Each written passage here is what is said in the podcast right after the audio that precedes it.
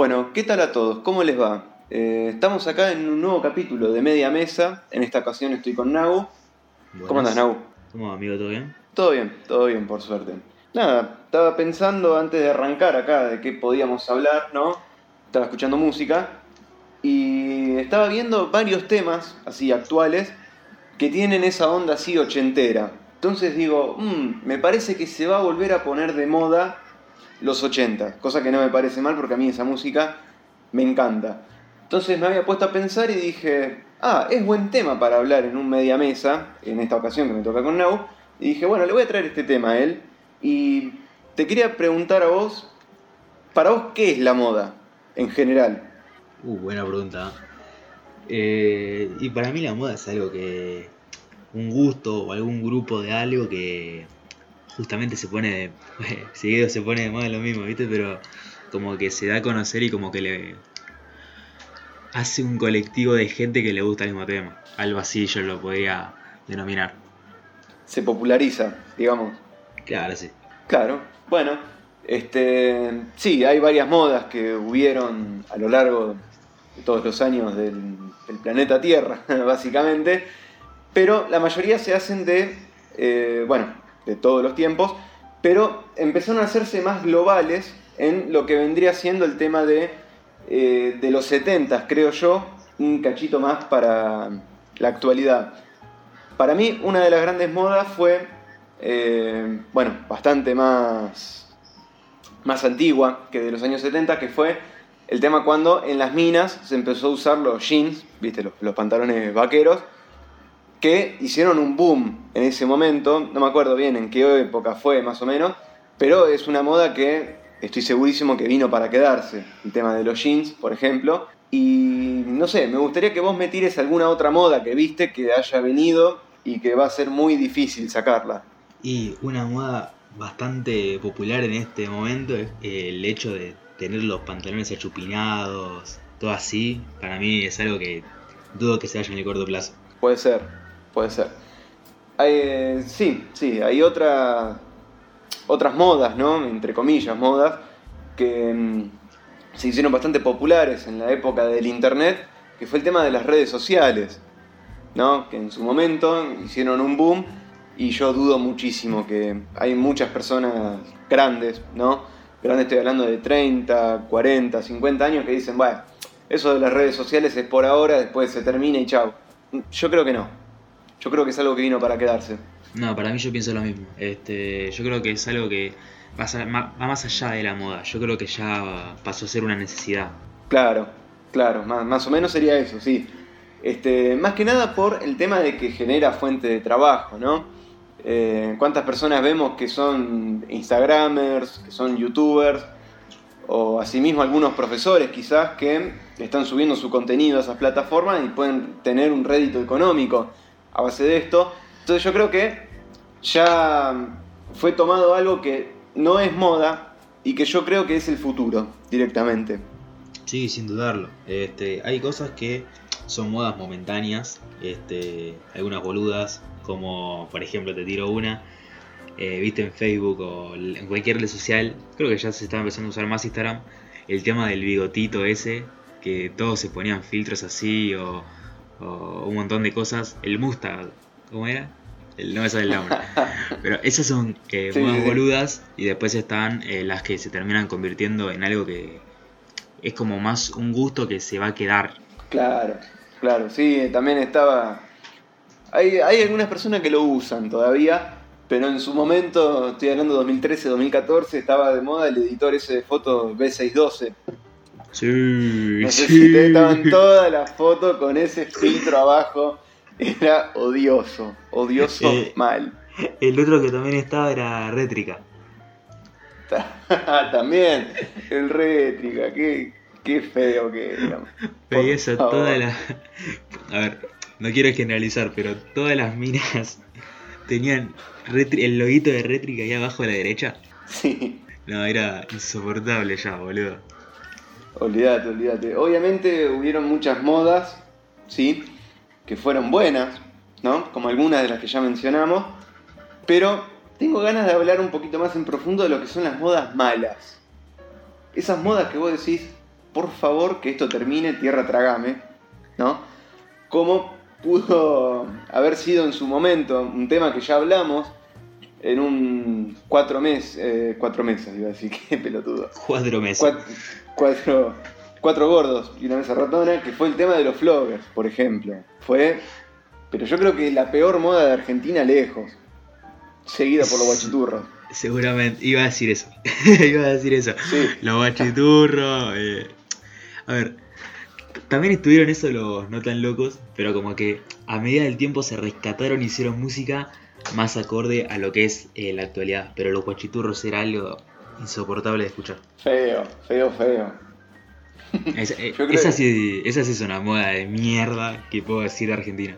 Y yo creo que hay mucha gente del otro lado, si nos están escuchando, que deben tener un pasado turro y se deben estar arrepintiendo bastante, bastante. O asimismo un flogger también. Y dicen, no, ¿cómo caímos en esa, boludo? Es que amigo, todo. Yo creo que la mayoría fue flogger en algún momento.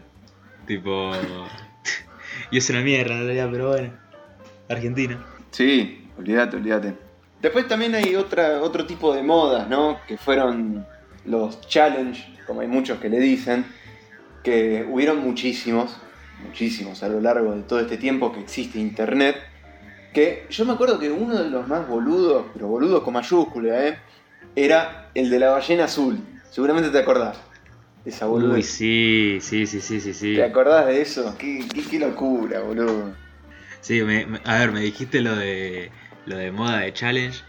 Era. Pensé instantáneamente en el. en el- creo que el- es el primero que me acuerdo que es el Ice Bucket Challenge. También, sí, también. Que empezó como algo benéfico, como para mostrar cómo se sienten. No me sale la enfermedad ahora. Terminó siendo literalmente una moda. De chetos haciéndola o, o boludos que na- no sabían para qué era el propósito, pero se tiraron un balde de agua con hielo en la cabeza. Olvídate, olvídate. Este, eh, después, ¿cuál era? Otra, otra moda así, de un challenge así, medio boludo. Si no me equivoco, era el de poner la boca como mm, pico de pato y poner un lápiz, una cosa así era, ¿puede ser? Ah, eso. ¿No te acordás no, de esa? esa no. Eh, pensé que ibas a decir otra que era. que me hiciste acordar también.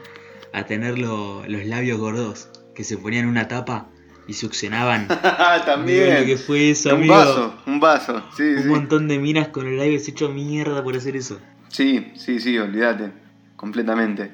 Eh, si no, ¿qué otra, boludo? Era la moda... Y sin ir muy lejos, al inicio de la cuarentena salió lo del papel higiénico. Ay, sí, malísima, malísima. Que llegó a todos lados. La hizo Messi, la hizo, hicieron todos los jugadores más o menos. Sí, bueno. Y eso también. Hay modas que en este caso no, no llegaron a mayores porque si bien era medio polémico el tema de que con todo esto, de, tanto de la crisis como del virus, que iba a haber faltante de papel, que al final no hubo nada, pero se decía eso al principio, salían todos haciendo jueguito con un papel higiénico en las redes sociales que era, primero que nada, innecesario y segundo era bastante ridículo, creo yo. Pero sacando ¿no? eso, sino que, ¿cómo puede ser que una persona que sea conocida puede transmitir tanto a millones de personas? A, a lo que voy. Por ejemplo, Messi hace un jueguito con una botella de Pepsi, ponele, y están todos los pibes haciendo jueguito con la botella de Pepsi. Es una locura lo que la gente conocida influencia sobre los demás. Sí, sin dudarlo. Este, eso también puede llegar a ser peligroso. Pero nada, hay cada cosa que. Literalmente, una boludez que vos decís. Vos capaz pasar las historias rápido, ves algo y no, no te pasa nada. Pero después empezás a ver que todo lo empiezan a hacer, todo lo empiezan a hacer. Y de ahí nació todo. De, ahí- de esa mierda nació absolutamente todo y es una boludez. Claro, sí, sí, sí, sí. Y eso también puede Es- ser muy perjudicioso. Si lo llevas por el lado malo, este, como nombramos en el. No me acuerdo qué número de episodio, pero que hablamos de Herbalife y toda esa boludez. También es una Sí, mierda también. que lo dice un famoso y ya está. Cagaron todos los pibitos de 13 años que lo siguen. También, también. Este, ¿Qué otra moda así que vos digas, no, boludo, dejate de joder? Ah, eh, también en su momento fue el Charlie Charlie con los dos lápices, ¿te acordás? Uy, sí. Encima yo era chiquito y me la creía, boludo. Estaban todos en el recreo boludeando con eso. Y modas de chiquito están los Blade Blade. Uh, pero qué buena que estaba esa, Esa era muy buena. Yo, va, yo la disfrutaba. ¿qué sí, yo también. Amigo, yo la traí jardié y le pe- me pedí para mi cumple de. para regalo de mi cumple. Viste que estaban. eh, los que jugaron se lo, lo van a entender y los que no jugaron no, no van a entender un carajo. Estaba el cuadradito, tipo para, para tirar el, el Blade Blade. Y estaban Sí. los chetos que tenían el mango directamente. ¿El qué? Como era o el cuadradito ese para hacer la. con la tirita esa. Pero en vez de solo Sí. el cuadradito tenía un mango y lo hacía re profesional. Para que te lo voy a buscar a ver si. Ah, claro. Sí, sí, sí, sí. Ahí más o menos hago memoria y sí. Sí, sí. El, el Ah. recreo se dividía en los del Blade Blade y los de jugar a la bolita. Olvídate. Olvídate. Y yo creo que no eran malas, ¿eh? Ah, para mí son Para, para mí estaban esencial de, de mi infancia. Este, eso y también el hecho de coleccionar figuritas, yo creo que en ese momento lo, lo hacíamos más por moda que por gusto en realidad. Tipo, a ver, a, lo- a Sí. los futboleros sí, tipo, a los futboleros les encanta, eh, a mí me encantaba. Pero vos veías a cada persona que coleccionaba y yo creo que era más por moda que por gusto personal. Sí, sí, completamente. Lo mismo con los álbumes de figurita y todo eso. Yo lo he hecho y a mí el fútbol no me gusta. Pero también me volvía loco por completar el álbum. Era una locura. Claro, encima de chiquitos no conocíamos tanto. Y estábamos coleccionando figuritas de chabones que ni conocíamos en realidad. Si te pones a pensar. Claro, sí, obvio. Pero la pasábamos bien, boludo. Esas modas sí que eran hermosas. Y acá te tengo una. Tengo una que este, podría derivar tranquilamente con el último capítulo de Cuatro Gordos y una Mesa Ratona, que es la moda del Harlem Shake. Uf, No sé si te acordás. sí, sí, sí. Que se grababa toda la misma persona haciendo seis o siete boludeces en la misma escena. Bueno, cabe destacar que el Harlem Shake, no me acuerdo el artista ahora, la verdad, sacó ese tema solo y se llenó de guita. Eh, fue el primer tema de trap que hubo. Trap así, más o menos, cuando ni bien arrancaba en el 2012. Un trap bizarro. Claro. Después de ahí se empezó a derivar un poquito más lo que es la movida que, bueno, que tenemos hoy en día. Pero ese fue el primer tema de trap, el Harlem Shake. Fue un challenge así todo random. Sí, Una locura. ese fue una locura también. Eh, también otro boludo que se me, que se me, me hiciste acordar es el de. ¿Viste ese de como dibujarse todas cosas en la cara y como que hacer feo, hacerse el uniceja, todo? Pas- te pasabas una crema y de repente aparecías todo fachero. Sí, sí. Y vos caíste, yo te- no, lo, no lo tengo el video, pero yo sé que vos caíste en esa. Sí, sí, sí. O sea, no caí porque yo dije, uh, che, qué copado vamos a hacer esto. Sino porque el grupo que tenía en ese momento me malinfluenció y me hizo caer en eso. Sí. Un bajón, básicamente. Sí, sí, fue obligado, pero bueno, Qué buen video, amigo. olvídate, olvídate. Qué sé yo, y yo creo que en cierta parte también ser seguidor de una moda, o sea, ser seguidor ciego de una moda, yo creo que puede llegar hasta ser peligroso porque, eh, desde mi punto de vista, podría derivar a lo que es una falta de personalidad, ¿no? El decir, uh, che, vi esto en tal lado, lo voy a copiar, hago lo mismo que hace la persona que vi, este, y como que se transforman en eso que vieron. Para mí, en ese sentido, es algo peligroso. No sé vos qué opinás. Totalmente lo que decís. Este, yo creo que es como un. Te está robando la personalidad. Es como lo que había dicho antes de las figuritas. Este, es un ejemplo de la, de la gente que no le gustaba coleccionar. ah, No sé si coleccionar, pero sino que no le gustaba el, fútbol, básicamente. Y igual coleccionaban la figurita del mundial y se la revivían. Pero yo creo que. A ver, eso es como un ejemplo más de chicos. Pero hay también de grandes. Eh, ya sea algún youtuber o algo que, quiere sacar provecho de esto y como que se termina aprovechando de todo y como que lo hace más por moda que en realidad por gusto. Hay gente que eh, le, le da- placer hacer, hacer algo y también está la gente que se engancha de eso de alguna manera como para encajar.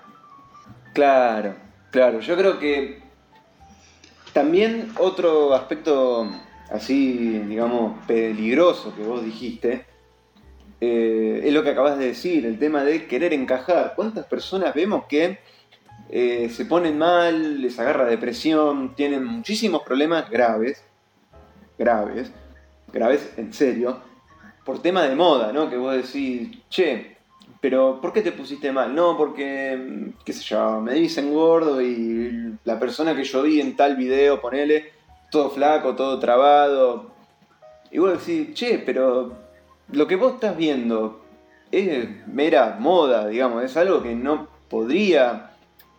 O sea, es algo que no se tendría que viralizar tanto. A ver, a lo que voy.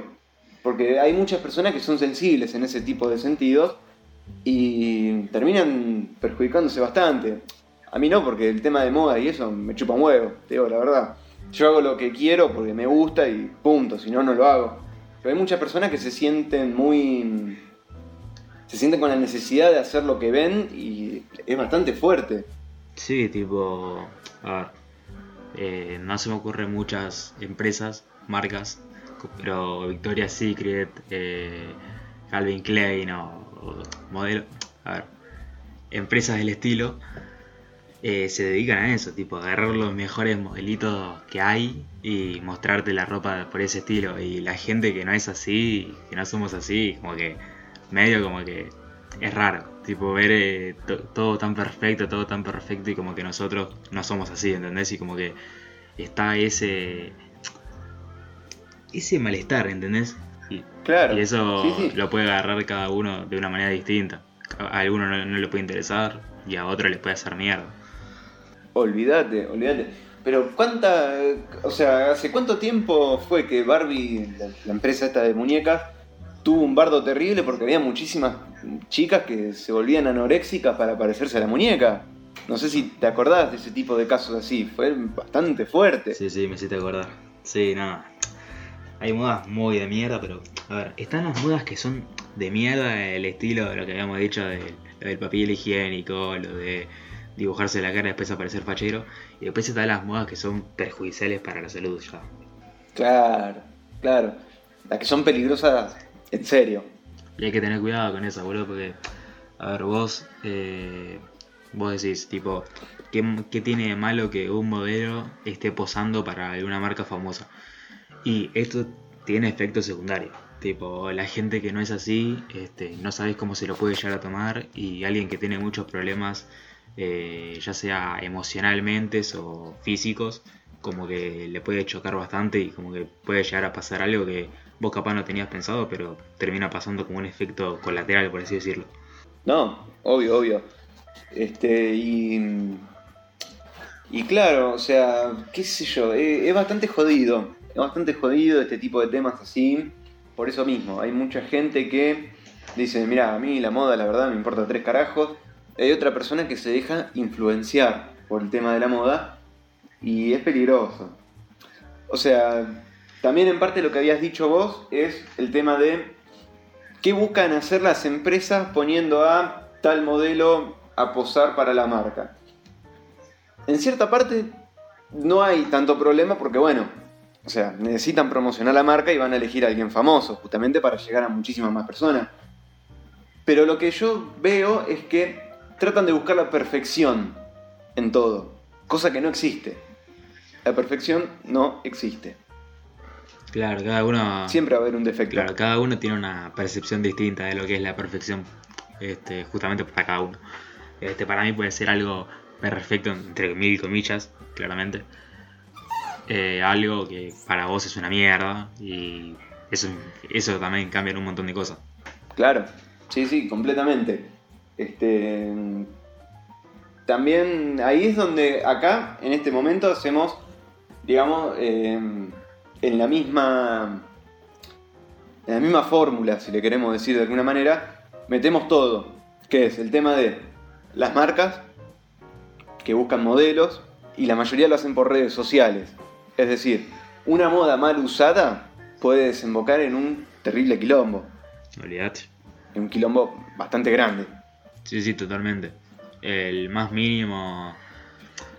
Es que entra en eso. eh, los famosos son los que más mueven. Y por una boludez que hagan puede afectar mucho. Eh, ya sea bien eh, en algunos casos y ya sea muy mal en otros. Claro, claro, claro. Completamente.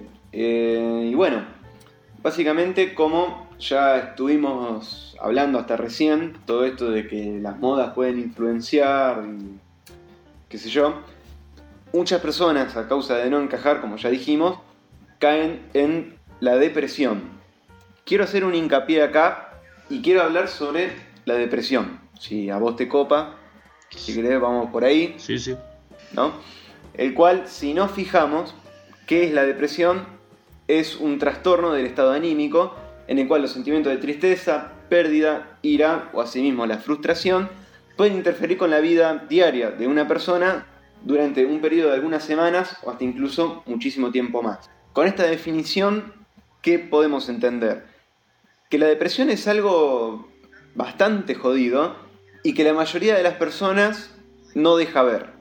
Sí, totalmente. Eh, a ver, hay gente que, no sé si esto es a lo que te referís, pero hay mucha gente como que busca alguna salida, este, pero como que nunca se, manifiesta del todo lo que le está pasando.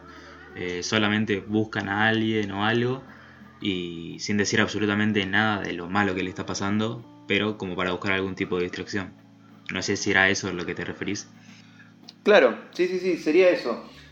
¿Qué es lo que hacen muchísimas personas, no? Que vos decís, uh, yo nunca me hubiese imaginado que tal persona tenía depresión. Es adentro de la casa, ¿sí? O adentro de su habitación, en algún lugar donde nadie los vea, sufren mucho. Pero después, cuando salen a la sociedad y se dejan ver, está todo bien, no pasa nada, es un chabón o una mina toda copada, pero claro, como vos no estás en la cabeza de ella, no te vas a imaginar nunca que sufre de depresión. Hasta que, bueno, después terminan, qué sé yo, en- por ejemplo, en algunos casos terminan en eh, algunos, no manicomios, no me acuerdo cómo, geriátricos, Geriátricos. ahí está. Terminan en algunos geriátricos, terminan medicados, este, qué sé yo, necesitan tratamientos no psicológicos, sino psiquiátricos directamente, o sea, un escalón todavía más arriba. Y en el peor de los casos, la mayoría de los casos de depresión terminan en lo que sería el suicidio, básicamente. Eh, hay varios, varios actores ¿no? que, están, que pasaron por eso de la depresión y al final se terminaron suicidando, como puede ser un ejemplo Robbie Williams, que era un chabón que hizo 10 millones de películas, muy buenas todas, muy buen actor. Eh, para los que no lo conocen, es el que interpretó la primera película de Shumanji. Eh, un tipo muy capo que también sufría depresión y vos lo veías en todas las películas que salía sonriendo, todo un, un, un capo y nunca nadie se imaginó que se iba a suicidar por depresión. Eso se dio a la luz después de mucho tiempo. Entonces, me parece muy loco cómo juega el tema de los sentimientos de las personas con esto, ¿no? De ocultar todo lo malo a la sociedad para que vean solo lo bueno. Que eso también me parece peligroso. No sé a vos qué te parece. No, sí, eh, es muy peligroso, este, más si se trata de, de este tema, porque estás ocultando algo que literalmente es eh, muy perjudicial para tu salud. Este, también que es algo que eh, a algunos da vergüenza contar, ya sea por di- distintas razones, depende de cada uno. Este, puede ser directamente el hecho de pensar que dan lástima diciéndolo, que eso es algo que me rompe mucho por los huevos. Tipo, cuando alguien me dice, no lo conté porque pensaba que iba a dar lástima, algo así. A ver, si lo contás es porque sentí la necesidad. Este, las personas te das cuenta cuando lo hacen eh, para dar lástima y cuando no. Este, eso depende de la persona. Pero vos siempre te tenés que manifestar cuando, cuando estás viviendo algo muy mal. Yo creo básicamente eso, que, a ver, es una bolu- es una decirlo, pero hacerlo ya es otra cosa totalmente distinta. Pero siempre que podés manifestarte es lo mejor. Eh, ya sea con... Si te dan vergüenza con algún familiar, que no, no te tendrá por qué dar vergüenza, pero a ver, la confianza va más allá de eso. Y le contás a un amigo o a alguien cercano, alguien que te preguntó qué te pasa, descargate ahí, busca algún tipo de, distracción, pero que a la vez te beneficie, porque una distracción sin que te beneficie terminas alargando algo que va a terminar igual. Claro, no, no, obvio, obvio. Este, sí, para, qué sé yo, para ese tipo de personas que tienen este tipo, este, este tipo de problemas, ¿no? Eh, yo creo que, eh, como vos decís, es mejor hablarlo, ¿no? Porque si te lo guardás es algo que a la larga te termina autodestruyendo. Y eso es bastante complicado. Eh, hay, varias personas, hay varias personas que, que yo conozco, ¿sí? Que sufren de esto, que, o sea, no lo dicen así, uh, che, tengo depresión. Pero por todo este tipo de cosas que hacen, ¿no? Que yo más o menos me doy cuenta, eh, sufren depresión. Y es loco como no piden ayuda. O sea, le podés decir a una persona de la cual sospechás que tiene algún, algún tipo de este problema, ¿no? Así, depresión o algo de eso. Vos le preguntás, che, ¿necesitas ayuda con tal cosa? ¿Querés charlar de algo? ¿Necesitas hacer un descargo? No sé, cualquier cosa. Y esta persona te va a decir, no, no, estoy bien, qué sé yo. Pero realmente no lo está. En cierta parte también cabe aclarar que la idea de ayudarlos, ¿no? Si sale de uno, siempre está pero si ya le preguntas dos o tres veces y la otra persona no quiere, es bastante difícil. Si una persona que tiene un problema se niega a resolverlo y uno que lo ve desde afuera no puede hacer mucho más. Hasta ahí llega. Es que sí, esa es la mierda. Eh, el que está del lado afuera, como que. Primero que tenés que saber que le está pasando eso. Porque si no, si no conoces del todo a la persona, probablemente no te des cuenta. Este, y no te puedes dar cuenta de la nada. Entonces, la persona tiene que demostrar algo, ya sea algún mínima accionar o decir, decir algo, eh, pero algo tiene que demostrar como para que se le puedan acercar. Eh, si tienen vergüenza de contarlo, ir a su mejor amigo y decirle, che, me está pasando esto, qué sé yo, tira algún tipo de señal y también vas a ver que un montón de gente se te va a acercar. Eh, yo en un momento de mi vida, eh, en 2018 al principio, como que yo, a ver, eh, no era que estaba solo, pero está eso de sentirse solo, no sé si te pasó. Sí, sí, sí. Y también es una mierda, tipo, no sabes qué hacer y como que empezás a recurrir a tirar alguna señal a ver quién te habla, tipo, a ver si realmente estás solo o es una ilusión tuya. Y empezás a hacer alguna boludez, tipo tirar alguna indirecta, por pero no indirecta mala, ¿eh? ¿eh? Digo, hay alguna indirecta de, che, está pasando algo, qué sé yo. Algún retweet, por ejemplo. Alguna boludez, por más mínima que sea, alguien lo va a ver. Eso ténganlo en la cabeza. Y esa persona, si posta eh, tiene ganas de ayudarlo, los va a ayudar, pero a fondo. Está también eso de eh, no dejarse de... ¿Cómo es este ejemplo? No me quiero mandar ninguna, pero como ver a quién contarle también. Porque yo, se contradice más o menos con lo que estaba diciendo antes, de contarle a cualquiera, vos desahogate. Hay gente que en realidad, tipo, no. A ver, no es de forro, pero no le importás. Como a mí, a alguien no le importo, como a cualquiera. Tipo, viene. Yo, ¿qué le voy a importar al primo de. No sé, de un amigo, ¿entendés? Tipo, le chupo un huevo. Pero a alguien más cercano, este, te puede dar una mano y etcétera. No, obvio, obvio. O sea, el tema de contárselo a cualquiera es justamente contárselo a cualquiera con el que tenga confianza. Tampoco de contárselo al vecino, ponele que vos decís, no lo vi nunca, voy y le cuento eso, y sí, lo más probable es que te. Por ahí te ayuda, obviamente, pero por ahí chupa un huevo, ¿qué, sabes? Claro, eh, es, así. Iba eso, me fui medio por la rama porque me quedé viendo el techo y hablando sin, sin saber lo que estaba diciendo, pero es eso. Claro. Eh, bueno, yo creo que como último tema, ¿no? Quería hablar de algo que me había pasado a mí también en el 2018. El 2018 fue un año bastante duro para mí. Para mí, para vos. Parece que para los dos por igual. Olvídate, olvídate, pero yo le había pasado muy mal ese año. Para mí fue el peor año lejos que tuve hasta ahora.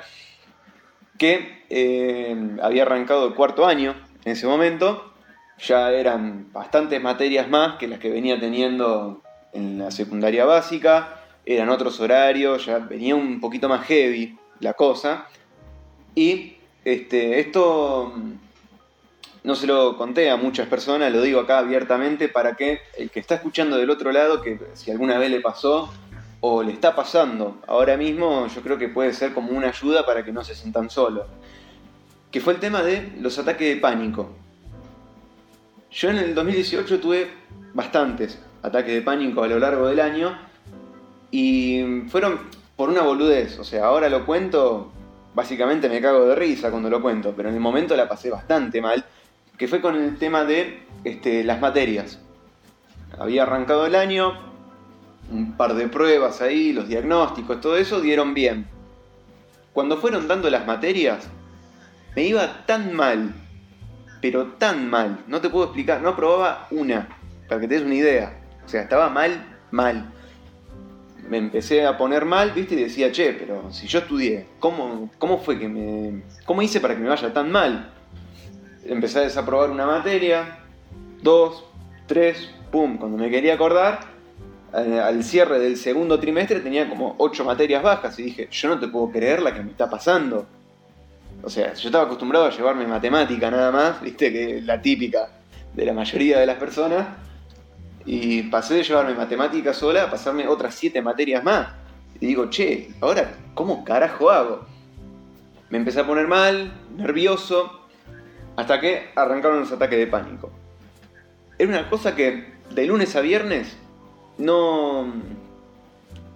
No sé, como que no, no, no, no podía ir al colegio directamente. Me levantaba nervioso, temblando, vomitaba todo, todo lo, lo que desayunaba, lo que almorzaba, este, fue una locura, ese año la pasé muy mal y sí, o sea, tuve que tomar en cierta parte un, tranquilizante, un Alplax, para poder bajar un cachito los nervios porque no podía.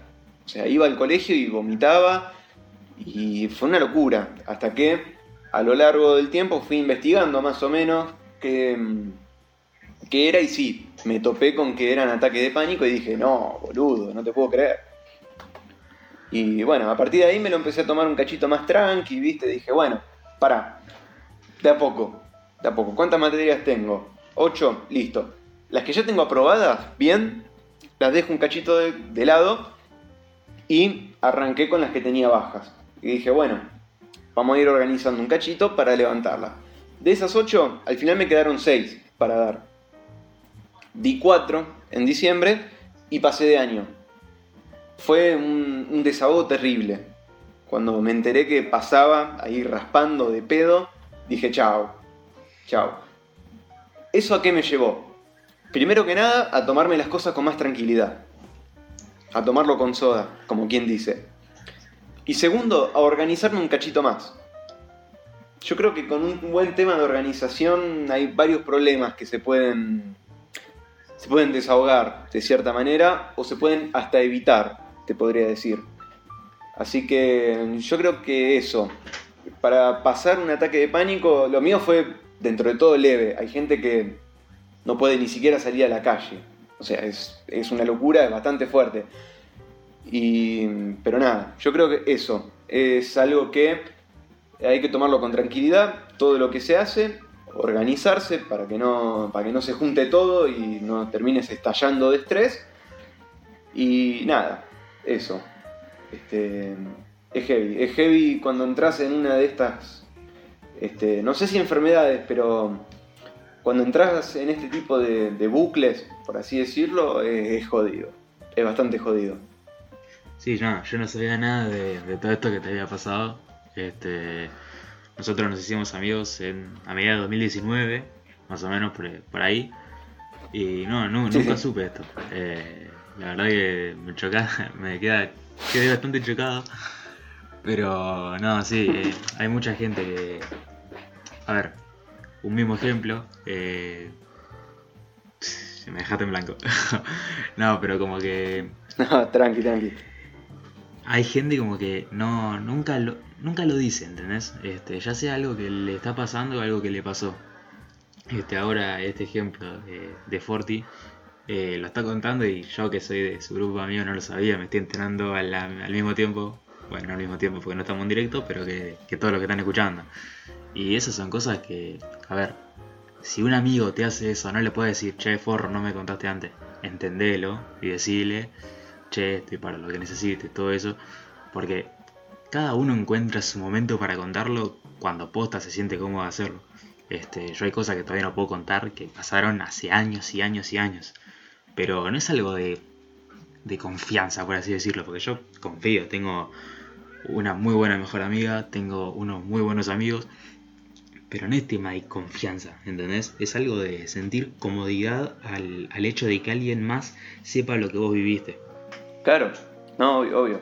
Este, bueno, así como vos decís no, que no sabías, eh, mucha gente no sabía. Este, va, básicamente todos mis amigos nunca lo supieron, los que estén escuchando esto se, se van a enterar acá. Pero sí, o sea, yo decía que había tenido una gastroenteritis en ese momento, que es una enfermedad así también, viste, que vomitas por cualquier cosa, que es como una enfermedad así viral, pero yo esos ataques lo tuve un mes, dos meses. O sea, fue una locura, fue muchísimo tiempo, pero sí, o sea, yo decía eso, que era una enfermedad así viral que me había pegado fuerte, pero no, al final no, eran ataques de pánico grosos. va, o sea, por ahí lo mío fue leve a comparación de otras personas que tienen ataques de pánico heavy, posta. Pero sí, o sea, al, al momento de contarlo es más o menos fácil, ¿viste? Que si, bueno, viví esto, esto, listo, chao. Pero cuando lo vivís en carne propia es... no se pasa nunca el tiempo, son eternidades. Y hay mucha gente que lo tiene de hace muchísimo tiempo y nada, no, no se animan a contarlo y es una locura. Es una locura porque es algo que pasa, lamentablemente pasa. Y una, y una pregunta que le puede servir a, alguno que le esté pasando y no sienta la necesidad, va, no sienta el poder de decirlo. ¿Cómo hiciste para manifestarte? ¿Se lo fuiste, le dijiste a tus viejos, che, me pasa esto? ¿Cómo hiciste? Eh, no. Lo que hice básicamente es agarrar. Eh, bueno, mis viejos están separados, todo. Estoy viviendo acá con mi mamá, que por suerte es médica. Y le dije, che, ma, mirá, eh, no puede ser que me esté pasando esto. Eh, yo creo que es por algo. ¿Qué, puede ser? Le pregunté así, ¿viste? Y nada, me llevó a una psicóloga que fue, me ayudó, me ayudó bastante. Hay muchos que son escépticos y ese tipo de cosas, pero no. Yo creo que un psicólogo es buena ayuda con este tipo de cosas. Y nada, eso fue, fue un alivio bastante grande ir al psicólogo que al principio estaba como medio tenso, ¿viste? No, no sabía si contarle, no contarle, qué contarle, qué no contarle. Pero después dije, no, pará, si estoy acá es porque esta mujer me va a ayudar, o debería ayudarme. Entonces me empecé a soltar y le conté todo. Le conté todo, lo que me hacía bien, lo que me hacía mal, lo que tenía guardado y lo que no tenía guardado. Fue como si me hubiese sacado una mochila de ladrillo de la espalda. Fue increíble. Fue increíble lo bien que me hizo charlarlo con alguien. Este, por eso mismo digo, si hay alguna persona con la que tienen así confianza, mayormente es algún familiar, así un padre, una madre, un abuelo, una abuela, un tío, un tío una tía, eh, y si no con algún amigo, charlenlo. Fuera de joda, eh, sirve sirve muchísimo desahogarse. Sí, quería aportar un poco, ya para ir cerrando, eh, el hecho de ir al psicólogo, no lo tomen como algo malo, eh, como algo de que hacen los loquitos nada más. Hay gente que lo necesita. Claro. Este, yo creo que todos lo necesitamos en algún momento de nuestra vida. Ninguno es totalmente perfecto de que nunca le pasó nada. Y un psicólogo puede servir a estar más que una, una persona de confianza. Porque, a ver, siempre, no sé si vos estás de acuerdo en que vos por mucho, ponle que yo le quiero con, no sé, te quiero contar algo vos. Este, te cuento todo, qué sé yo. Pero siempre hay un detalle que te da vergüenza contar o algo y no lo terminas diciendo. Y entonces esa persona al, querer dar tu consejo se va a adaptar a lo que vos le dijiste. Pero capaz no sabe, capaz sabe un 60% de lo que pasó. Pero ese 40% que te queda es algo que influye mucho. Y yo creo que es algo que capaz no lo podés contar a alguien cercano.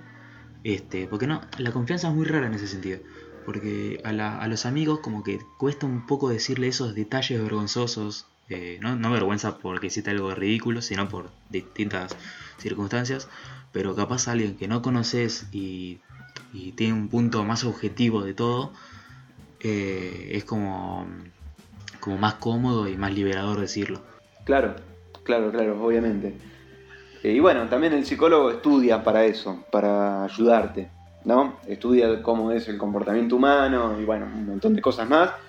Así que como es un especialista en ese tipo de temas, es a la mejor persona a la que se le puede consultar, creo yo. Sí, claramente. Bueno, Forti. Vamos cerrando, ¿te parece? Dale, dale.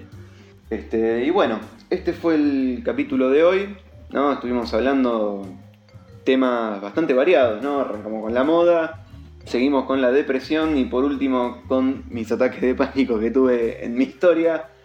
Eh, nada, ¿qué, queremos hacer con este tipo de encuentros así este, de media mesa? Por ejemplo, va, por lo menos es lo que a mí me gusta hacer con las personas que están acá, es sacar este tipo de temas para justamente tener una conversación un poco más profunda y conocerlos un poco más. Este, así que, claro, eh. Nagu, fue un placer esta entrega con vos. Igualmente, lo mismo digo. Y sí, para todos los que están escuchando, eh, quisimos hacer como algo más eh, tranquilo al principio, como para ir tirando a poquito a lo, que, a lo que realmente queríamos ir. Empezamos por la moda, después las malas modas y lo que puede conllevar eso. Y de ahí me gusta que te hayas sincerado en, alguno, en algún momento contando algunas cosas. Y espero que los que estén escuchando también puedan hacerlo en algún momento si así lo desean. Eh, bueno, llegamos al final. Con esto nos despedimos. Eh, ¿Quién viene la semana que viene? En el próximo Media Mesa. Eh, está todo medio desconfigurado, pero creo, si no, si mis cálculos no fallan, que Metalero y Fede. Bueno, el Metalero y yo, la verdad que no me acuerdo. Ahora no, no Ustedes esperen a alguien que va a estar muy buenísima la charla.